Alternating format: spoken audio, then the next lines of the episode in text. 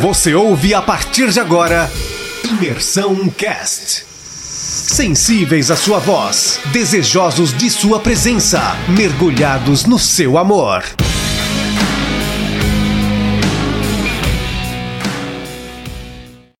Bom dia, galera. Hoje a gente vai falar sobre ah, o capítulo 10 de Gênesis, que é conhecido como a Tabela das Nações. É, esse livro, esse capítulo, ele não deve ser lido como uma árvore genealógica, como a gente faz nos dias de hoje, que você tem uma sequência exata de quem foi o pai, de quem foi o filho. É, na verdade, esse capítulo aqui ele tem por objetivo mostrar a origem dos povos. Depois do dilúvio, como que os povos se espalharam pela terra, como que os povos surgiram.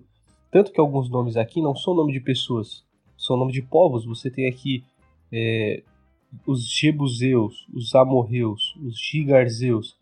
Isso significa que a partir da, de um ancestral nasceu esses povos, nasceu essas nações. Então, todo o objetivo desse capítulo aqui, na verdade, é mostrar a origem dos povos. E os povos têm três origens. Tem os, os povos que vieram por meio de Jafé, por meio de Sem e por meio de Cã. Os povos que vieram por meio de Jafé teriam a bênção de Sem. Os povos que vieram de Sem é, é, são os povos por meio do qual viria Israel e por meio do qual viria Jesus. Então, o povo de Sem era um povo que tinha uma bênção de Deus.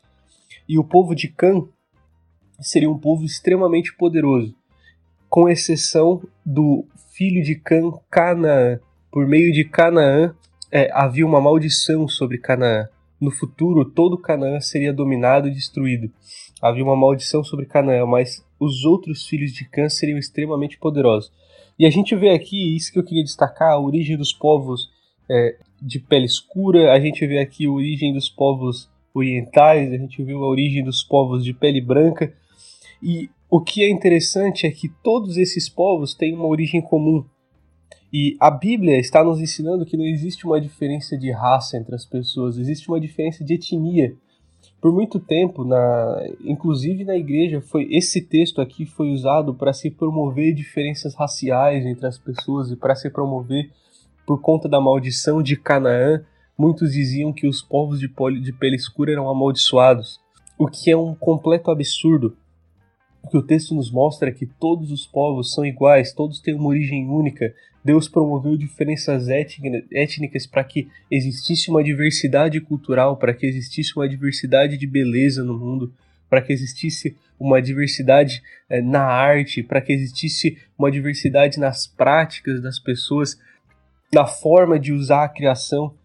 Então, essa consciência tem que estar bem firmada no nosso coração de que Deus é que fez todos os povos e todos os povos têm uma origem comum e que Deus é quem promoveu toda essa divisão é, pela terra para que os povos se espalhassem, experimentassem da beleza da criação. Não deve haver no nosso coração qualquer tipo de preconceito com quem quer que seja. A Bíblia fala: em Cristo não há nem grego nem judeu, não existe diferença, não existe acepção de pessoas. Deus ama todos os povos, o nosso coração tem que amar todas as pessoas, o nosso coração tem que olhar para o nosso, nosso irmão, para todas as pessoas como iguais. É isso que eu queria deixar desse capítulo, pessoal. Um abraço.